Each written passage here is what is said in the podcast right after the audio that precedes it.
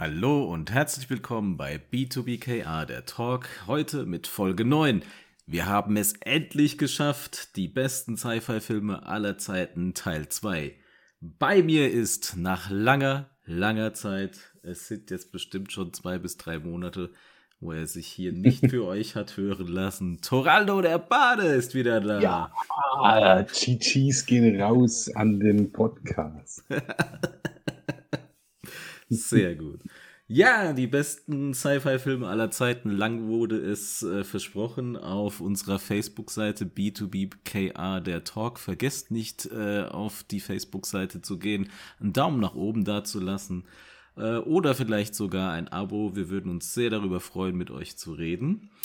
Ähm, geschrieben habe ich das Ganze schon vor langer Zeit, äh, doch durch Urlaubssituationen und dass wir halt auch mal vielleicht lieber eine Runde gezockt haben, haben wir es halt ein bisschen nach hinten rausgeschoben, nicht wahr? Ja, so ist das.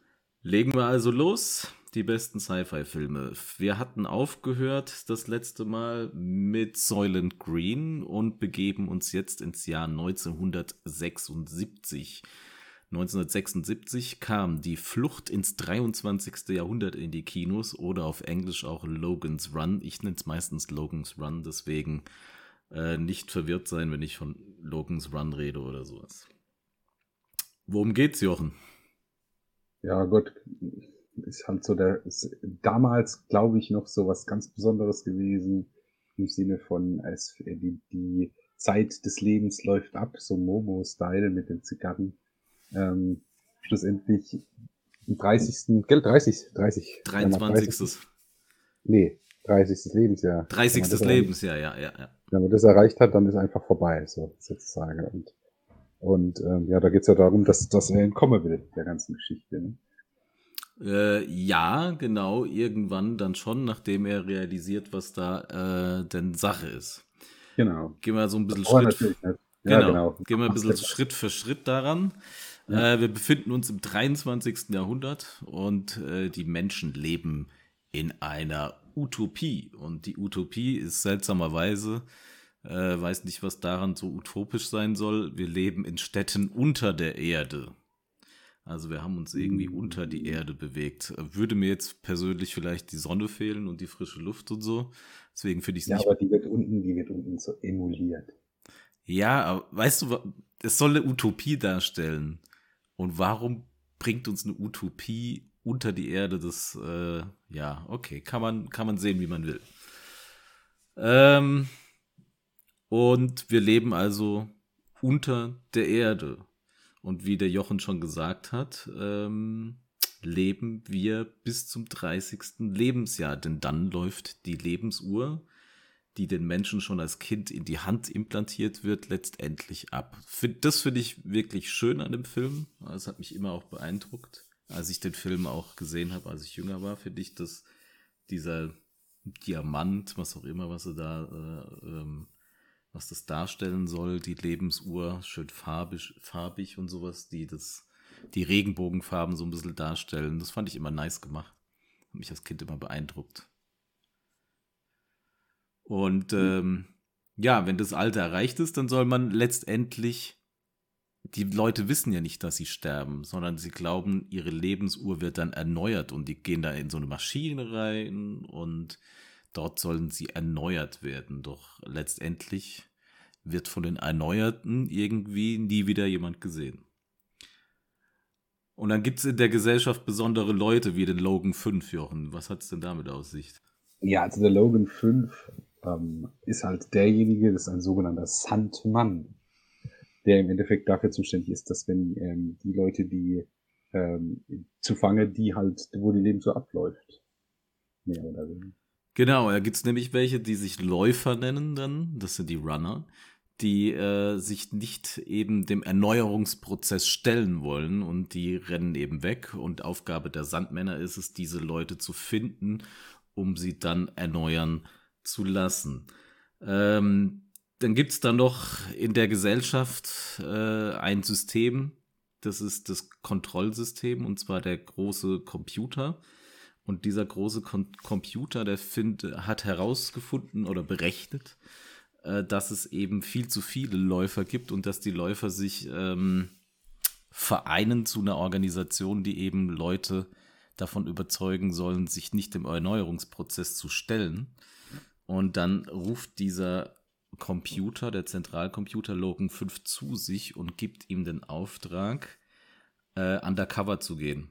Und das Gemeinde ist, um das wirklich ähm, plausibel darzustellen, ähm, klaut der Computer ihm auch Lebenszeit, also der verändert seine Lebensuhr, so dass jetzt auch die Lebensuhr eigentlich für Logan abgelaufen wäre.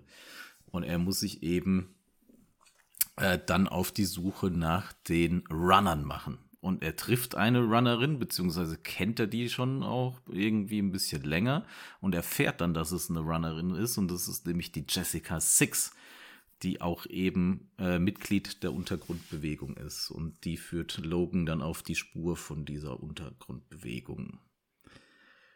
Äh, und dann gibt es da noch seinen Freund, der heißt Francis, Francis Seven. Seven. Ja, hast du was von dem? Geil. Logan's Five, Jessica Six, ja. Francis Seven. Jetzt war, fand ich, finde ich cool an dem Film auch. Tatsächlich mit diesen, mit diesen Nummern hinten dran, das hat mir auch immer gut gefallen. Ja, genau. Ähm, der hat halt, äh, ist halt sein Kumpel in Anführungsstrichen. Mhm. Und äh, schlussendlich ist er aber äh, Verräter. Genau, sein Gegenspieler ne? der mhm. sich, der sich an die, an die Fersen von ihm heftet. Äh, Logan geht nämlich mit Jessica dann letztendlich irgendwann ähm, da in diesen Unterschlupf und der Francis, der war immer sein bester Freund, hat aber irgendwie auch schon immer, weil der Logan manchmal Sachen hinterfragt hat, die er nicht hinterfragen hätte sollen, ähm, folgt er dem und hat ihm da schon nicht so getraut und findet dann eben heraus, wo der Unterschlupf ist und beobachtet, wie Logan einen Runner sich durch die Lappen gehen lässt, den er eigentlich sofort hätte mitschleppen müssen und ähm, ja, eben zu diesem Erneuerungsportal bringen müssen. Und dann dreht der Francis halt total ab und will seinen besten Freund dann auch letztendlich diesem Erneuerungsprozess unterziehen. Was ihm aber nicht gelingen wird. Genau, denn Jessica Logan und Logan sind äh, ja nicht von ungefähr und mache den einfach so gediegen mal platt. Aber vorher treppe sie noch auf. Einen alten Menschen, der an der Oberfläche der Erde liegt, lebt, aber äh, dafür müssen sie erstmal an die Oberfläche der Erde kommen. Und das gelingt ihnen ähm, auf einer gut dargestellten, naja, damals für die Zeit finde ich gut dargestellten Flucht. Dann kam so ein bisschen ein Teil, den ich damals als Kind wieder als, ja, lächerlich in Anführungsstrichen fand. Und zwar kommen Jessica und Logan auf ihrer Flucht durch ein System, was auch so unterirdisch ist und das bringt so den Übergang von der ne, dieser unterirdischen Gesellschaft an die Erdoberfläche und da ist ein Roboter drin, der heißt Box, heißt der, der Cyborg. Und dem seine Aufgabe war es, äh, zu verhindern, dass Leute an diese Erdoberfläche eben flüchten. Und dann finden sie in dieser Kammer, in, die da, in der der Box lebt, finden die auch äh, lauter, ich glaube, wenn ich es richtig im Kopf habe, sind so, äh, waren das für mich immer so eingefrorene, im Tiefschlaf, Kryo, schlafversetzte ja. Leute. Und ähm, das hat also der Box gemacht, weil der Box hatte die Aufgabe, dass es eben keinem gelingen soll, an die Erdoberfläche zu flüchten. Und das ist jetzt dann nachher wiederum interessant, warum das eigentlich gemacht wurde. Denn die Erdoberfläche ist nicht irgendwie verstrahlt oder sowas. Man könnte ja annehmen, da oben wäre Strahlung oder so. Mhm. Jessica und Logan kommen an die Erdoberfläche und dort ist alles grün, super bewachsen, halt alles zugewachsen, wie verrückt, aber man kann dort leben. Und eigentlich ist es doch viel schöner als unter der Erde. Und dann kommen sie äh, in eine alte, komplett überwucherte Bibliothek in Washington, DC. Also man erkennt, dass es Washington, DC ist. Was auch dem geschuldet ist, dass äh, diese Kulisse, die die da gebaut haben, eine sehr, sehr, sehr bekannte Kulisse äh, der Filmgeschichte jetzt letztendlich ist, weil man die für diesen Film eben extrem ausgezeichnet hat. Also das Bild war damals zur damaligen Zeit, was sie da geschaffen hatten, war einfach Hammer und wurde, glaube ich, sogar mit einem Oscar oder sowas belohnt. Verdient. Boxer scheiße aus. Boxer einfach aus wie irgendein Kühlschrank mit Armen dran geklebt oder so, wenn ich es richtig im Kopf habe. Das war echt lächerlich. Aber ähm, dann wiederum die Kulisse in Washington fand ich auch Hammer gemacht. Ja, und dort ist dieser alte Mann, der definitiv viel, viel älter als 30 Jahre ist. Und dann oh. kommt es, dann kommt es so zur, was habe ich hier aufgeschrieben in meinen Notizen? Kommt es zur Epiphanie von Logan. So, ey, scheiße, man kann ja wirklich älter werden als 30. Was, warum, warum werden wir da unten einfach erneuert? Der Typ ist bestimmt 60 oder 70. Ja, und das ist so eine Sache, muss ich sagen. Und was auch wirklich in dem Film seltsamerweise nie geklärt wird. Ich glaube, das soll einfach dazu führen, dass man selbst ein bisschen drüber nachdenkt. Ich weiß nicht, hast du eine Idee? Ähm, oder hast du es damals irgendwie gespürt, warum letztendlich das eingeführt wurde mit dem 30? Ich habe ich hab mir eine Erklärung überlegt. Nee. Irgendwo, die haben eine Zahl gebraucht. Okay, macht Sinn. Also, ja, nee, ich denke einfach, dass das dass halt irgendwas da war. Ich glaube, mit, glaubst du, die haben nähere Hintergrund mit der 30 gehabt? Das glaube ich nicht. Ich habe mir überlegt, also warum es 30 ist, klar, irgendeine Zahl haben sie für den Film gebraucht, das ist das, was du meinst ja. jetzt, ne? Ja, ja. Ich habe mir überlegt, dass es damit was zu tun haben könnte. Also in dieser Gesellschaft jetzt, wenn wir jetzt davon ausgehen, dass dieses, dass es kein Film ist, sondern wir wären jetzt in der Gesellschaft des Films, habe mhm. ich einfach überlegt, dass es wahrscheinlich damit zu tun hätte, dass wir irgendwo in diesem 23. Jahrhundert an einen Punkt der Überbevölkerung kamen oder so. Und äh, also der extremen Überbevölkerung. Und dass sie eben einen Weg gesucht haben, wie man halt dieses Problem lösen kann, indem man dann Menschen. Aber das wäre ja schön, wenn man so eine, so ein, so ein, ist dann auch erklärt, weißt du, was ich meine? Also ein bisschen. Ja, ja das, ist, das ist wirklich schade. Das, das muss ich sagen, das ist so, das ist jetzt so counter-soylent, so nach dem Motto. Ja. Also, wo, wo man dann tatsächlich auch noch irgendwo, trotzdem der Film ja noch zum, An zum Nachdenken anregt, ähm, noch so eine, ja, ne, ich löse es auf. Ich hasse solche Filme eigentlich tatsächlich. Also hasse kann man jetzt nicht sagen, aber ich mag es nicht so arg, wenn nicht, wenn nicht zumindest nur eine Erklärung irgendwo kommt für irgendwas, wenn man es sich selber holen muss. Ist jetzt nicht meine Art. Ich weiß, es gibt viele, die stehen da drauf. Aber ähm, ich finde es immer schön, wenn das irgendwo eine abgeschlossene Sache ist. Aber das tut dem Film für seine Innovativität und so weiter keine. Ja, für die Zeit, ne? Also fast gleiche ja. Zeit wie Soylent Green. Auch äh, eine andere, Her ähm, also Soylent Green sehr verwandt, wieder eine andere Herangehensweise, aber ähm, ich habe mir hier hingeschrieben, äh, Themen, Utopie einer Utopie einer Wohlstandsgesellschaft, die mit der Überbevölkerung genau. umgehen muss. Wenn man jetzt mit der, mit der Überbevölkerung halt äh, in, in, Verbindung bringt, ist halt so ein gutes Beispiel. Kann ja alles andere sein. Es kann ja auch sein, keine Ahnung, dass sie, dass sie wolle, dass äh, es nie mehr wie 30.000 Menschen oder irgendwas gibt, mhm. ähm, weil die, die dann besser überwachen können oder was weiß ich, was die Maschinen. Genau. Was, das kann ja auch alles sein. Also ja. das, aber die, ich finde es halt schade, dass es ähm, nicht geklärt wird irgendwo. Ja. Also, weil dann könnte man da, ich finde immer, wenn, wenn man das dann, dann kann man sich im Nachhinein mit der Figur noch ein bisschen besser identifizieren, dann kann man nochmal, ähm, nochmal drüber nachdenken, wie das für die Person sein muss und so weiter und so fort. Aber man hat ja eigentlich den Bezug gar nicht, wie die Person drüber denkt. Also, äh, warum das so ist. Ne? Klar, er weiß, dass er eigentlich sich nicht erneuern lassen muss, weil kann ja älter werden, so nach dem Motto. Aber genau. Aber warum ist es so? Warum? Das, das, Wie bringen sie die Leute dazu, freiwillig sich zu erneuern genau. zu lassen? Ne? Genau. Äh, beziehungsweise, wo hat es mit dem Erneuern irgendwann mal angefangen? Und das ist das, was mich ein bisschen auch ja, gestört hatte. Ja.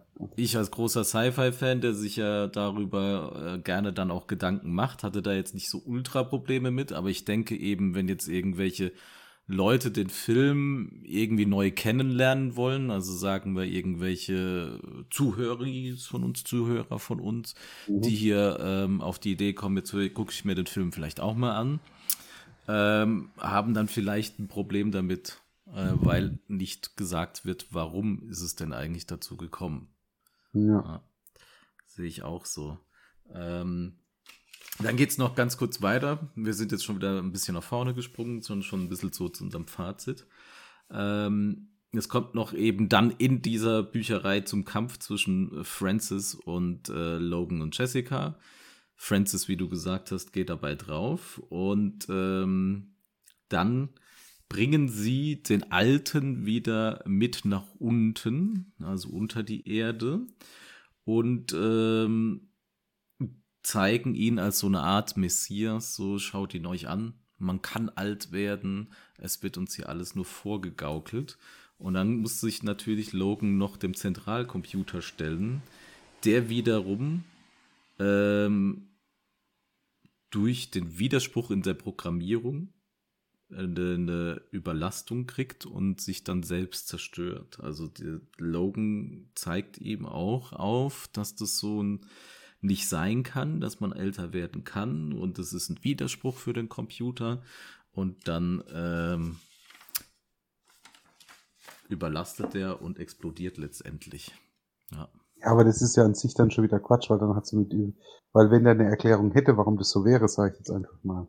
Was ich meine? Der Computer Der wurde halt auch. wahrscheinlich vor zigtausend Jahren oder halt dann nochmal hundert Jahre früher oder sowas darauf programmiert, das alles zu überwachen die Menschen, die ihn programmiert haben, sind irgendwann draufgegangen. Das wurde irgendwie nie weitergegeben, vielleicht, weißt du. Und dann ist halt der Computer, der sich eben darum kümmern muss. Und äh, dann kommt einer und zeigt ihm, ey, das geht so und so. Und der ist halt da in einem Widerspruch, so wie Hell 2000 bei 2001 Odyssee im Weltraum.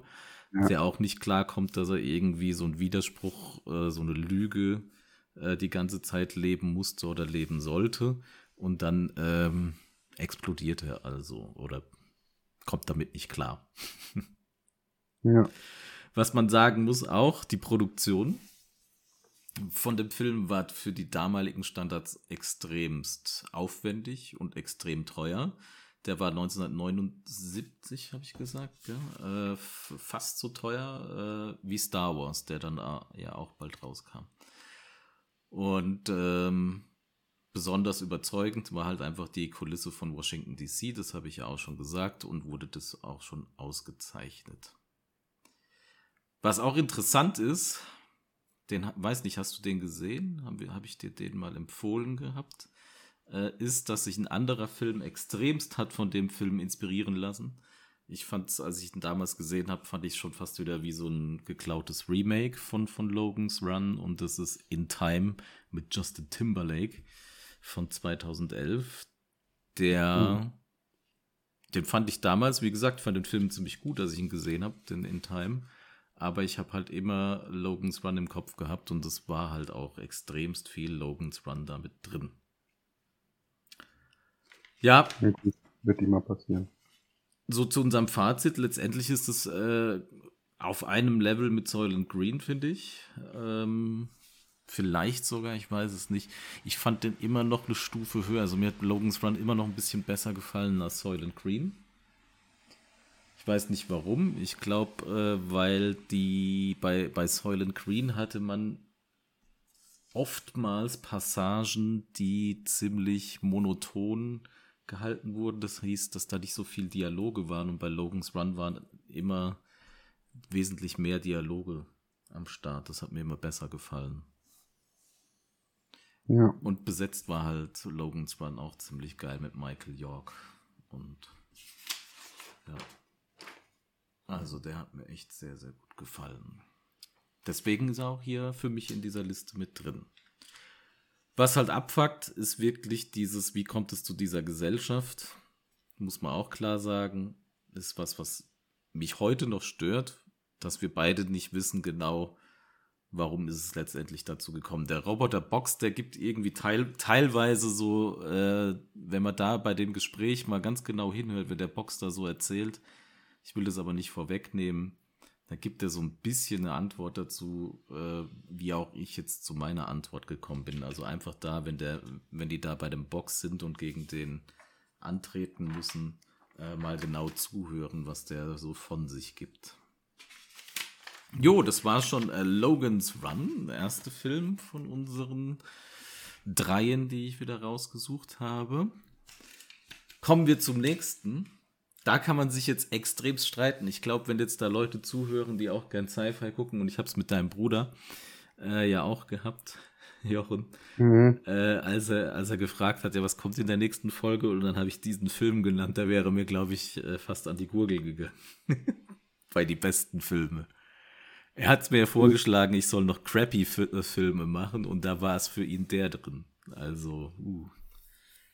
Uh, uh, uh, uh. Es wird jetzt schwer. Ich weiß nicht, wie du den siehst. Das schwarze Loch oder was? Ja. Ganz ehrlich, ähm, ich weder noch. Okay. Also, ich sehe die, ich sehe den jetzt nicht so ja, ja, aber er war schon irgendwo an Weidestein, das muss man schon sagen. Ne? Ob er jetzt. Äh ich fand Schwarze Loch grandios. Immer noch finde ich den gut. Aber es hat auch so Gründe für mich, weil es war einer der Filme, die ich mit Kampfstein Galactica und so weiter hatten wir die halt auf Tape, Videotape zu Hause.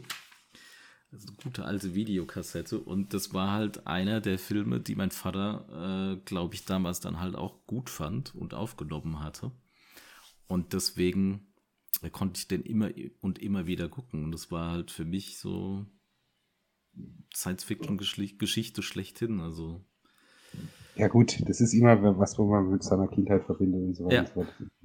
Ja. ja. Ist es. Deswegen habe ich den mit reingenommen. Äh, die Leute können gerne anderer Meinung sein. Das ist ja genau. das Schöne, dass man Meinungen haben kann in unserer Gesellschaft.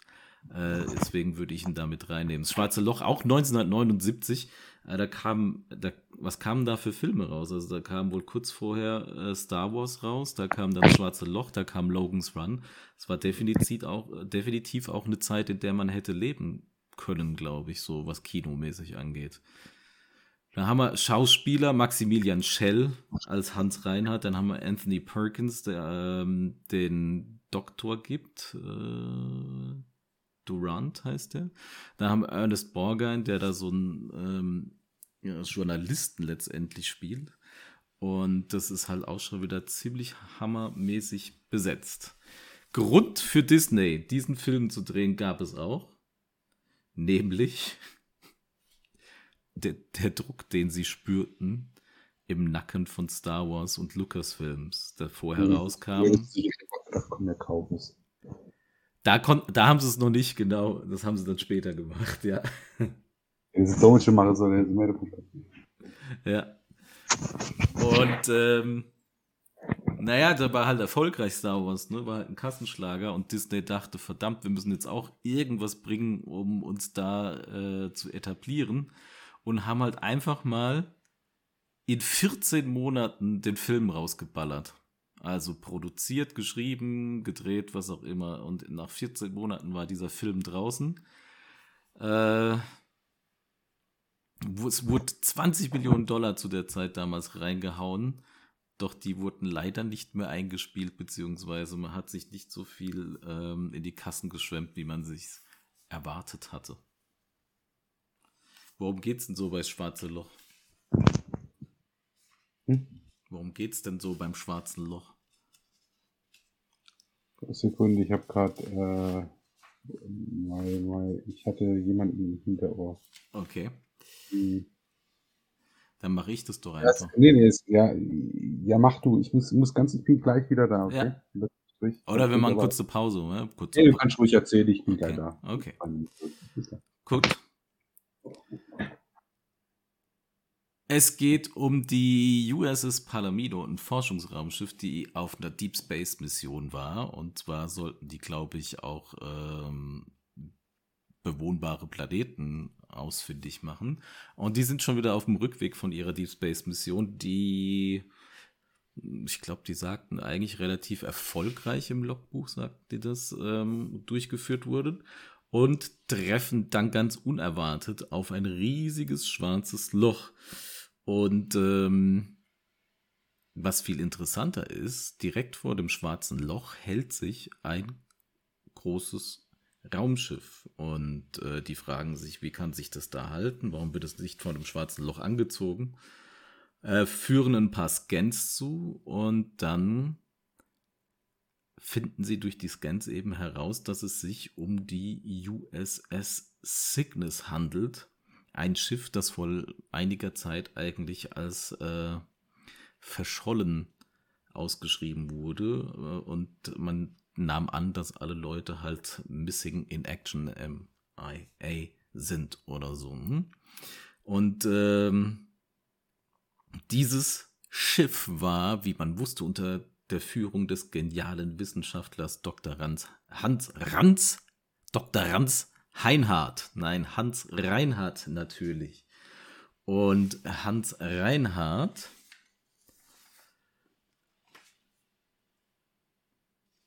ist insofern berüchtigt, weil der sich auf der Erde früher schon nicht besonders beliebt gemacht hat mit seinen Meinungen, die er so vertreten hat.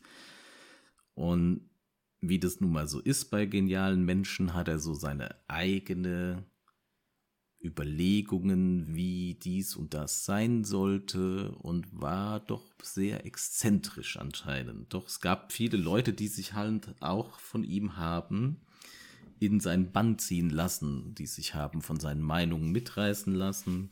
Und so kam es dann eben, dass er ein riesengroßes Schiff gekriegt hat, die Cygnus, und mit der eben äh, dann Untersuchungen anstellen durfte. Und die Besatzung der Palomino beschließt jetzt dieses Schiff, was für sie ist äh, anscheinend wie ein Geisterschiff. Sie machen, umfliegen das so ein bisschen und da hat es nur ganz wenig Lichter an und dann gehen später dann doch mal ein Licht an. Irgendwie ein Geisterschiff und das erinnert mich tatsächlich an ähm, die Jantenna-Folge. Wir müssen ja auch mal mit Jantenna weitermachen.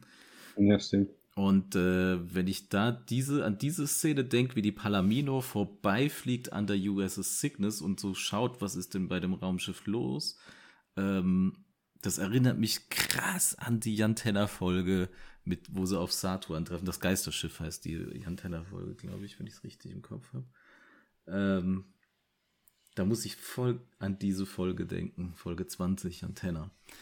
Und ähm, die wollen eben herausfinden, wie das sein kann, dass das Schiff nicht von der Gravitation des schwarzen Loches äh, komplett aufgesogen wird und angezogen wird.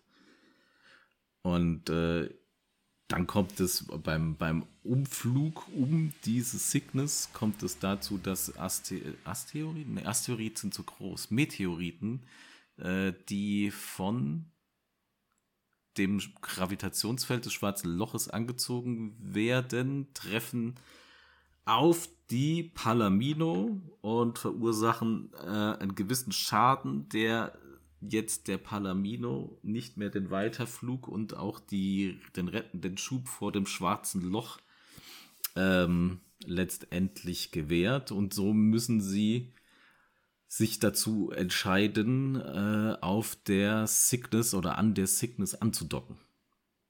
Mhm. Ja. Dann steigen sie aus aus dem Schiff und auch da ist es wieder so wie, eigentlich so wie ein bisschen in, in so einem Western, wenn man so eine Geisterstadt denkt. Ne? Äh, hat, hat eigentlich nur noch gefehlt, dass so ein Heuballen so durchs Bild rollt oder so. Und ähm, da werden sie von Kampfrobotern und äh, Androiden empfangen welche von Dr. Reinhardt geleitet werden, beziehungsweise ausgesandt wurden.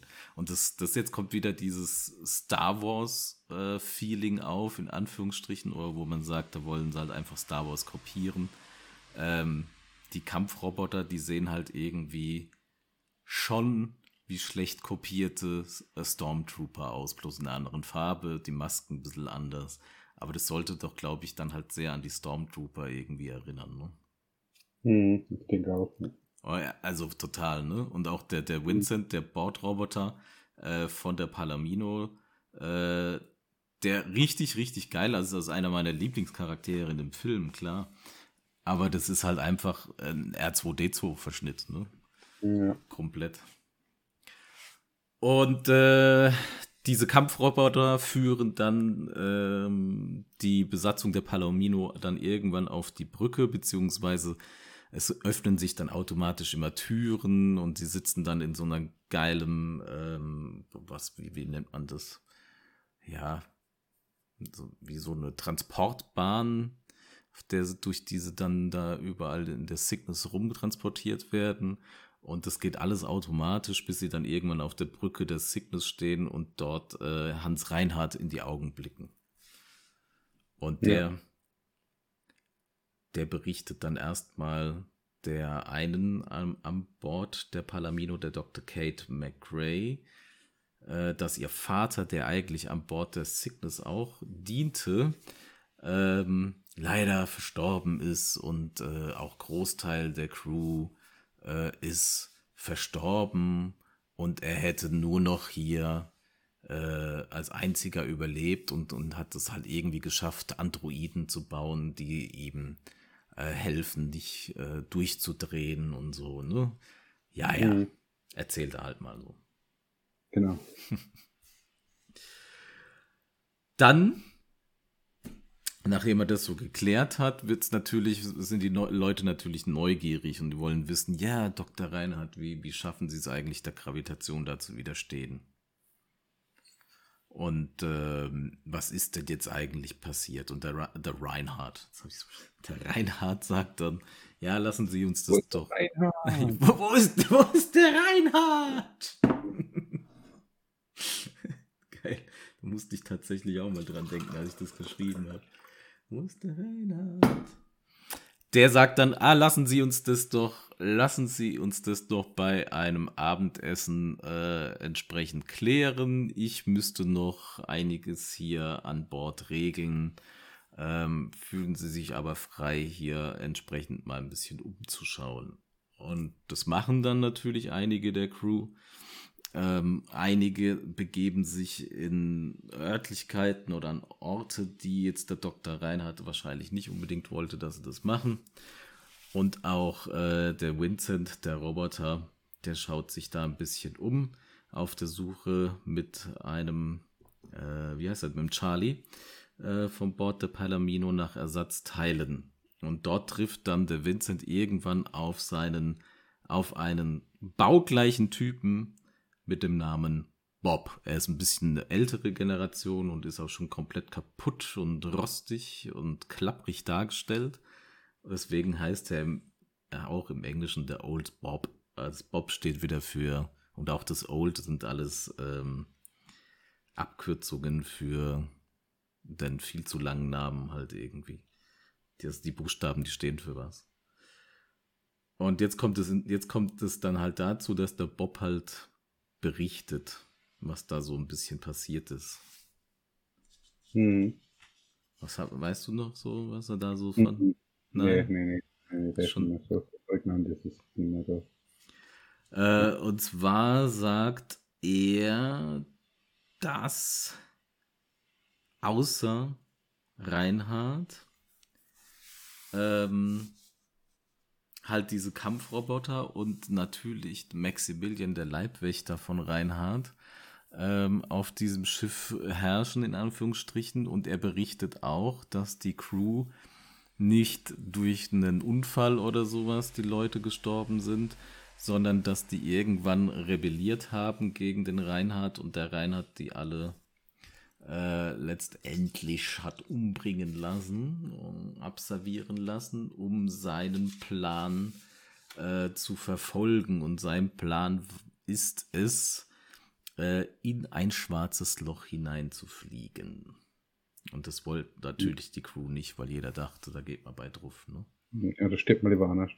Genau, da lässt, man, da lässt man sich dann lieber abslayen. Ups, oh, oh, oh. Verdammt. Jetzt habe ich beim Trinken gesabbert und mein Mauspad beschmutzt. Das ist nicht schön. Eieieiei. Oh, oh, ich habe auch in die Maus reingetröpft. Oh, oh, oh.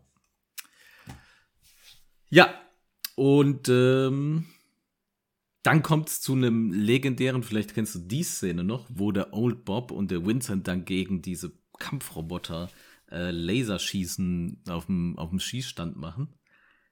Die habe ich, ja, ja. hab ich als Kind immer extremst gefeiert. Da kommt dann nämlich der Anführer von diesen Kampfrobotern, der heißt Star. Der kommt dann an und fordert den Old Bob heraus. Und der Bob verliert natürlich, weil er weiß, es ist besser gegen die zu verlieren, sonst kriege ich wieder auf die Fresse. Und äh, der Vincent findet das gar nicht gut. Der sagt, ey, das geht gegen, geht gegen die Ehre von unserer Baureihe.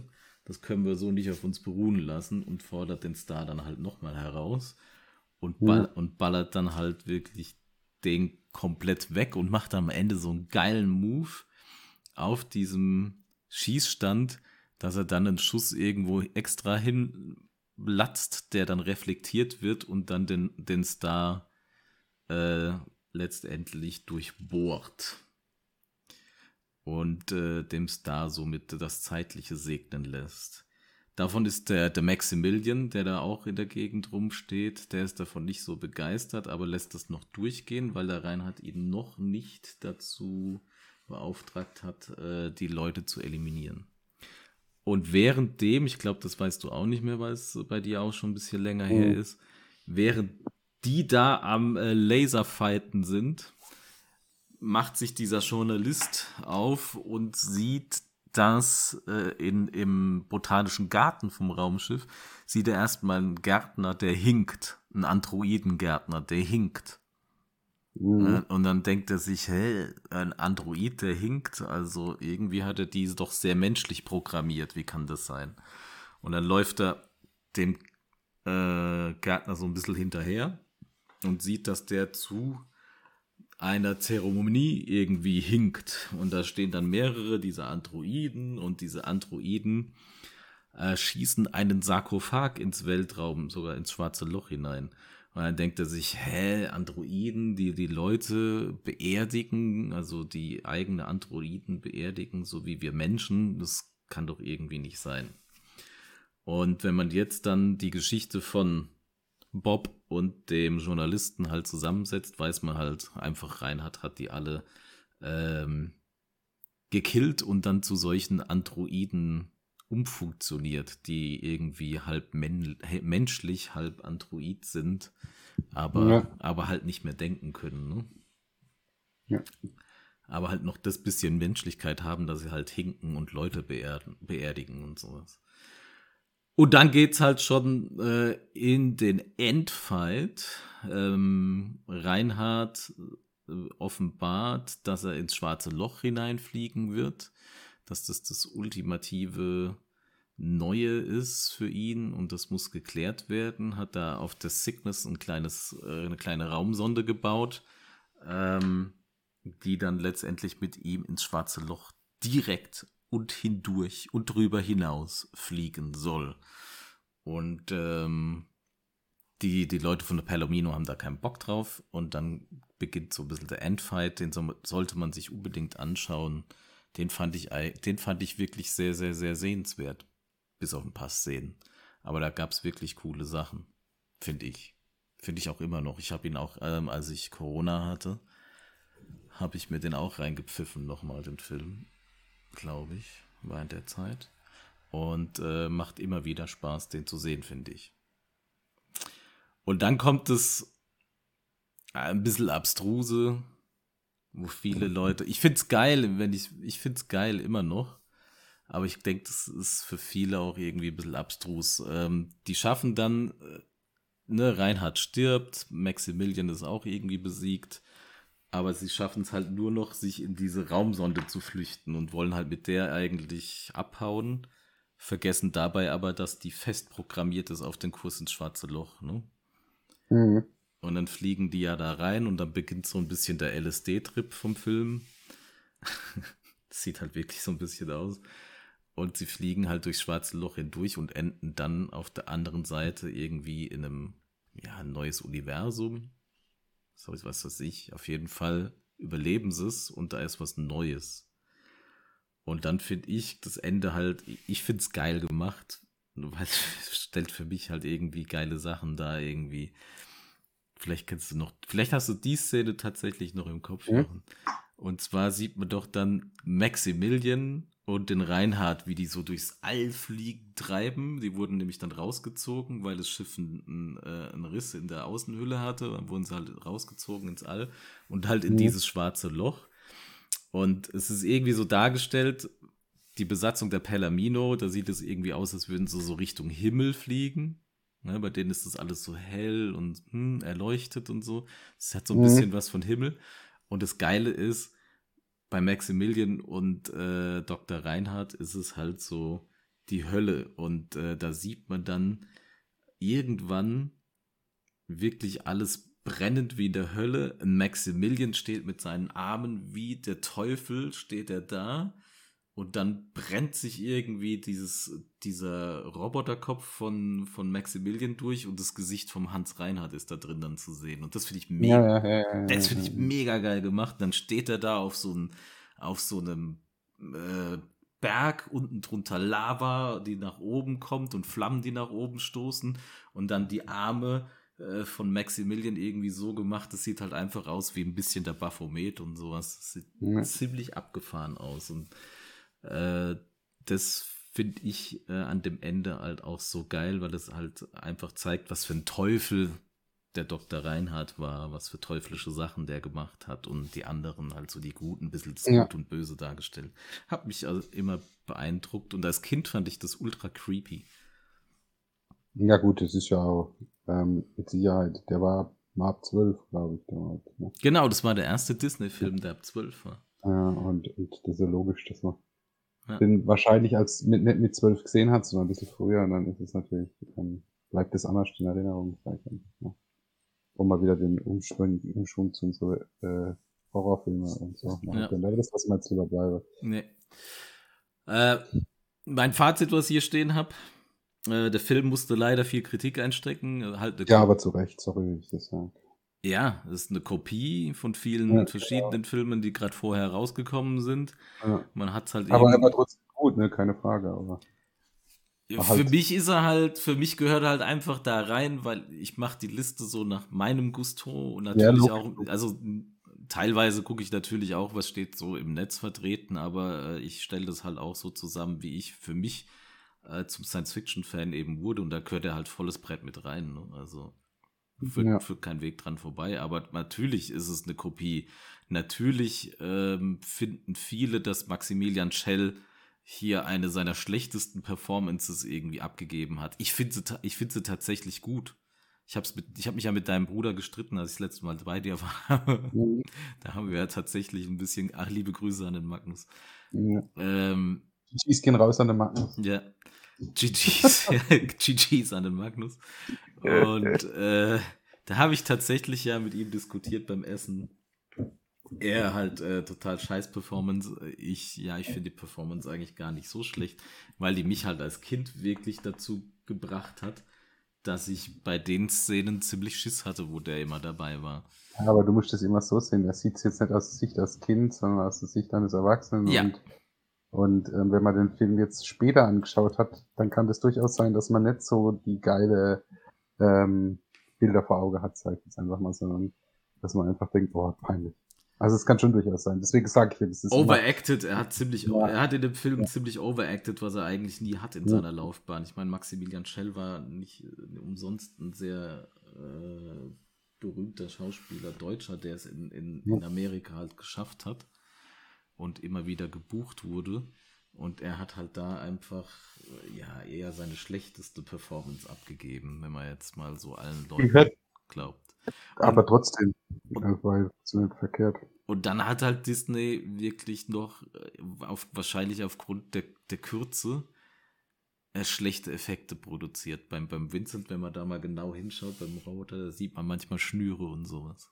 Muss man ganz, ganz genau hinschauen, aber man, wenn man will, findet man die. Na gut, 14 Monate ist halt dann viel Zeit, muss man das sagen. Genau, sag ich ja. Es war halt einfach Zeitdruck, um direkt an Star Wars anzuknüpfen und sowas und das mitzunehmen und so. Oder zu sagen, well, jetzt haben wir ja auch einen Film und der ist geiler. Und naja, da hat man halt da irgendwie ein bisschen gepfuscht. Aber das wiederum würde ich jetzt tatsächlich nicht unterschreiben, dass er geiler ist als Star Wars. Nee. Wir haben ja gesagt, Star Wars ist ja was ganz Eigenes, wo wir vielleicht eine eigene Reihe zu machen sollten mal. Da könnten wir auch noch den, den Sepp und den Daniel wieder mit an Bord holen, weil die haben da ja. auch viel zu sagen, viel zu sagen. Und dann haben wir schon unseren letzten Film für heute äh, der jetzt auf dem Programm steht. Dazu muss ich jetzt allerdings mal ganz schnell noch was eingeben. Ihr hört mein Tippen jetzt. Und das wäre für, mich, gehört dann auch dazu. Es ist nicht ein richtiger Film. Letztendlich wurde daraus ein Film gemacht aus einer Serie, die dann um den deutschen Markt zu erreichen, irgendwie zusammengeschnippelt wurden, irgendwie die wichtigsten Folgen zu einem Film zusammengeschnippelt wurden, sogar zu drei Filmen zusammengeschnippelt wurden. Und zwar handelt es sich dabei um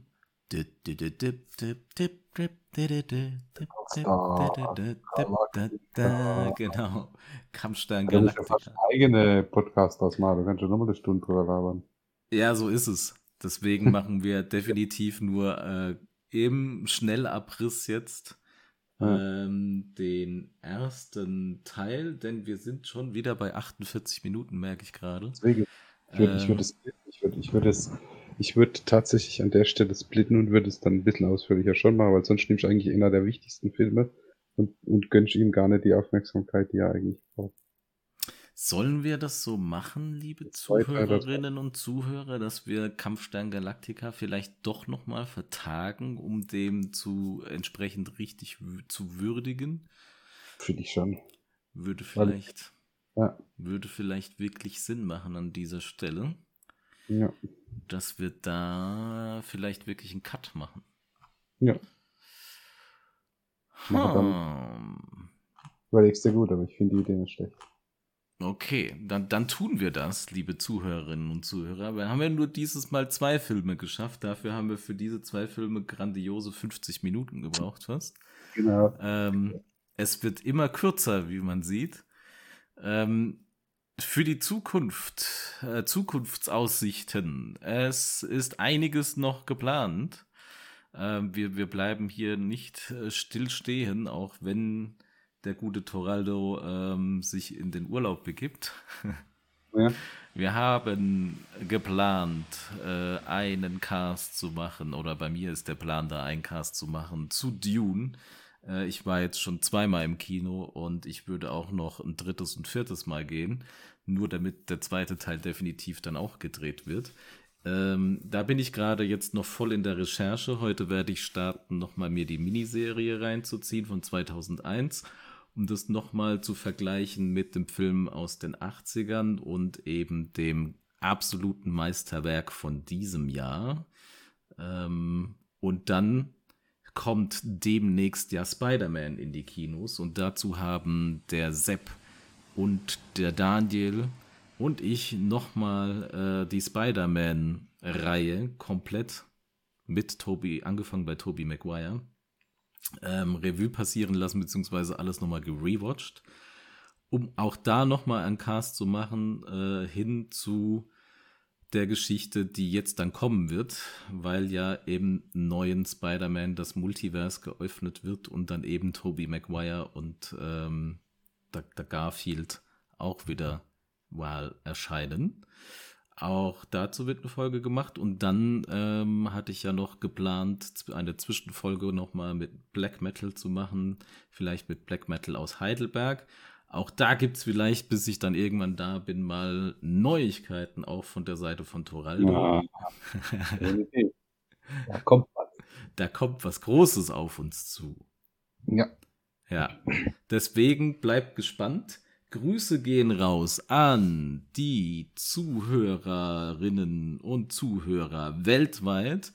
Äh, aber natürlich auch unsere nationalen Fans äh, sollen hiermit gegrüßt sein. Es haben sich äh, Leute anscheinend an den Black Metal Folgen ähm, angesprochen gefühlt in Brasilien. Da haben wir jetzt neue Zuhörer, also Grüße nach Brasilien. Dann haben wir Zuhörerinnen und Zuhörer in der Schweiz gewonnen, auch Grüße in die Schweiz. Und äh, ganz groß und ganz viele Grüße gehen natürlich auch raus nach Bayern. Da haben wir anscheinend jetzt auch ein paar Stammhörer gekriegt. Da, wenn ich so mein, uns, unsere Analysen anschaue, äh, wird es in, in Bayern auch immer mehr. Natürlich, da wir aus Baden-Württemberg stammen, kommen, haben wir sehr viele Hörer aus Baden-Württemberg. Auch die wollen wir nicht hier äh, vergessen. Auch da gehen Grüße raus. Dann habe ich noch äh, ein Fanart bekommen. Vielleicht wird sich mal unser Logo ein bisschen ändern. Ich muss mal gucken, wann ich mhm. das hochlade. Äh, das muss auch gewürdigt werden. Also seid gespannt. Es kommt wahrscheinlich bald ein neues Logo. Und äh, denkt bitte dran, B2BKA, der Talk, die Facebook-Seite.